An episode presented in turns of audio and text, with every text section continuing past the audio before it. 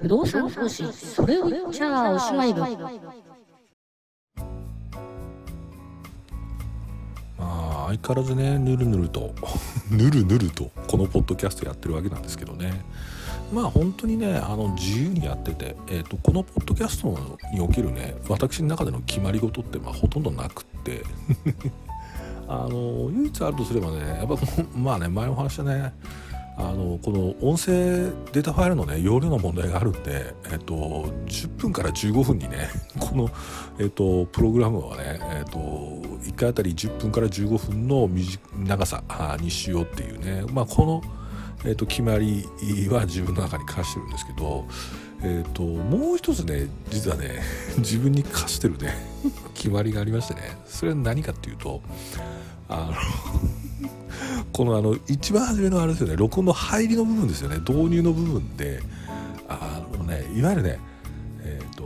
「はい、えー、それでは」とかね「はい、えー、皆さんこんにちは」っていうね。この多分一番初めの入りのこう「はい」っていうね。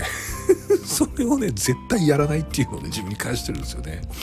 あのよくねあの YouTube 個人の人がやってる YouTube なんか見るとねありますよね。あの手挙げてね手のひらをね画面に向けてねこう手上げて「はいそれでは」っていうね「はい皆さんやってまいりました」とかね。こうあれですね。あれはね絶対やりたくないなっつって やらないように心がけてます。はい。なんでっていうとね別にそんなね明確な理由ないんですけどあのなんかねかっこ悪い感じがしてですね。なるべくこう、えっと、録音の導入はね自然な感じっていうかねあのさあこれからやりますよっていう感じはね出したくないなっていうねそれがありましてね。なのでえっとねこのポッドキャストもうね60数回なのかな？もう70回がね近く見えてますけれども多分過去のねこれまでのやつね 聞き返してみるとねあのはい皆さんこんにちはとかねそういうやり方ね多分一回もしてないと思いますんで ご確認いただけるとなんて思うんですけどね。あの それはねななんのね こだわりなの？まあこだわりでしょうね一種のね。あのそういう風にしてますけどね。でえっとねまああれからね僕のね下手くそなところでそうなんですね。やっぱ告知っていうのはね、ずっとやっていかなきゃいけないんですよね。一回話してね、もう皆さんにね、言ったよっつって済ましちゃってるんですけど、やっぱ継続的に言わなきゃいけないことあるんだなと思っていて、えっと、このポッドキャストなんですけど、えっと、今一応予定では、えー、9月1日から、えっと、YouTube にね、あの、第1回目からアーカイブをしようと思ってます。9月1日から、まあ一応順次毎日、えー、1、シャープ1ずつ、こうアーカイブしていこうかなと思ってまして、えー、そのね、あの、お待ちくださいっていうことね。これ毎回言わなきゃいけないんだよね、多分ね。い。っていうこととね、えっと、ブログの方を見てくださいっていうね、ks-bass.com ですね。えー、っていうことをやっぱり言わなきゃいけないのかなっていうところでございましたけど、はい。えっ、ー、と、それで、えっ、ー、と、戸建て、不動産投資考えた時にね、戸建てかマンションかっていう風な話をしてます。で、えっ、と、戸建ての方がどうしても利回りが高く出てくる。で、利回りが高いっていうことは、リスクが高いっていうふうにやっぱ考えるべきなんですよっていうことで、じゃあそのリスク見るときに、主なファクターがあって、それはまず賃貸マーケットっていう部分と、えー、コスト、えー、それと運営の手間、えー、と資金調達っていうね、えー、この4つがあってで前回は賃貸マーケットでやっぱ戸建てってなると入居者はファミリーになりますよと。でファミリーになるとあの、まあいろいろねライフスタイルが間取りに合わなかった子供のね学校が合わない、えー、家の環境ね庭のあれがどうのこうのとかね車がね止めやすい止めにくいとかねいろんなファクターが入ってくるんでえーと、テナントニーズ入居者ニーズにバチッと合う合わないっていうのが、まあ、非常に複雑になってくるっていうね。ワンルームマンションだとね関係ないですよね。あの建物はただのワンルームでね、まあ、キッチンがどうかあお風呂がどうかトイレと別なのかみたいなそんなのありますけどまああんまりね建物スペックとかね環境とかにねあんま影響しなくて立地だけっていうねところなんですがそこが戸建ての場合ちょっと複雑化するんで、えーと入居者さんを入れるあるいは出てしまうということで言った時に、えーと、単身者向けのマンションなんかは、えーと、入りやすく出やすいっていうね入居者さんが入りやすく出やすいっていうこともある。で戸建ては逆に言うと入りにくく出にくいっていうこともありますと。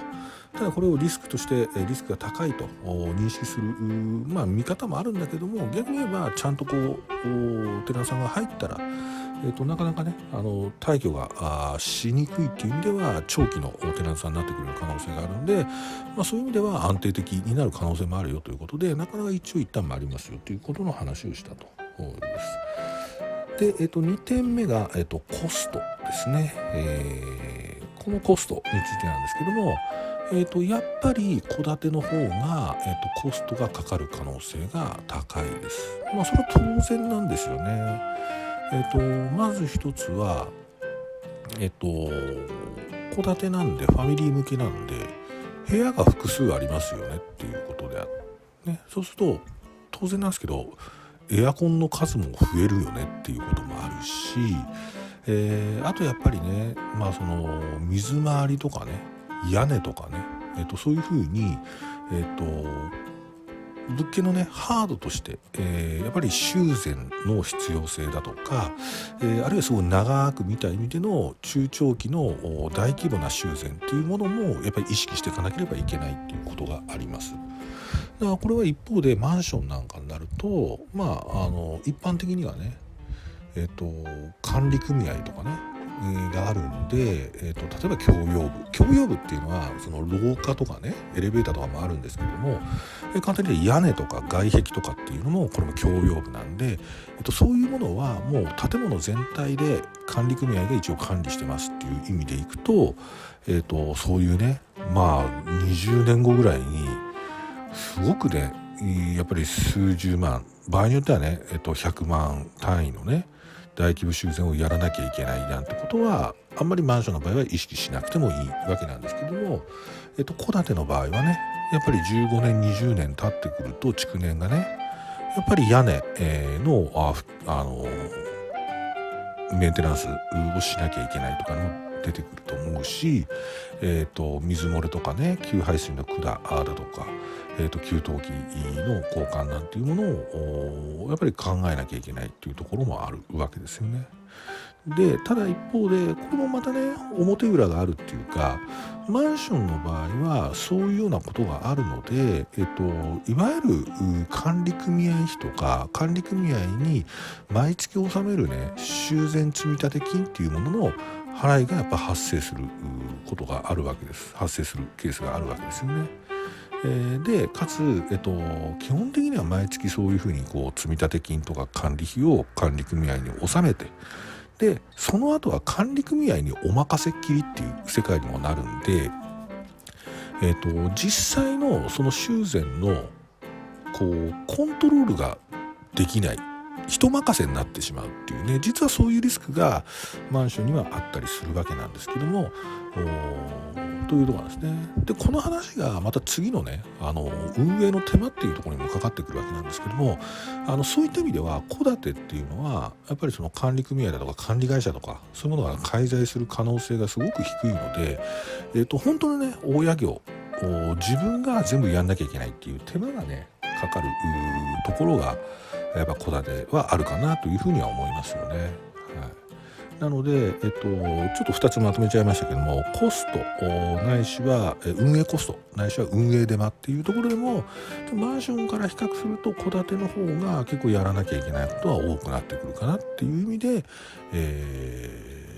ー、不確実性が高いとあの相対的にねマンションから比べると高いという言い方もできるのかと思います。で、えっ、と、で、もう一つ、マンションとの比較で最後の項目ですね。資金調達。まあ、資金調達ってのは、つまり、ローンの調達がどうかっていうところなわけですよね。はい。で、えっと、ちょっとね、僕ね、戸建てのね、不動産投資始めて、それをこう、ローンで調達するっていう、具体的な現場にちょっと居合わせてないんで、えっと、ちょっとリアルな話じゃないかもしれないんですけど、まあでも簡単に言えば、えっと、マンションの方が戸建てよりも資金調達ローンの調達はやりやすいですよね。前に話したのかな？えっとやっぱりその銀行のその融資っていうのはまあサラリーマン大家さんでねそのサラリーマンの給与所得が、えー、ローンの担保になってるんであんまり物見てないんですよっていう言い方ももちろんあるんだけれどもそうは言ってもやっぱ不動産関連融資ってえー、と土地に関してはねあの路線化みたいなものがね評価のベースになるし建物に関して言うとあの法定耐用年数っていうのがねやっぱりこう銀行のね審査のこう頭にあるんですよね。でそう考えると,、えーと、鉄骨鉄筋コンクリートね、鉄筋コンクリート像のマンションで法定耐用年数が47年のものとえっ、ー、と、戸建てで木造ですからね、耐用年数22年のものでは、えっ、と、やっぱり築年数による、えー、その融資のね、担保評価っていうのはどうしても戸建ての方が低く出る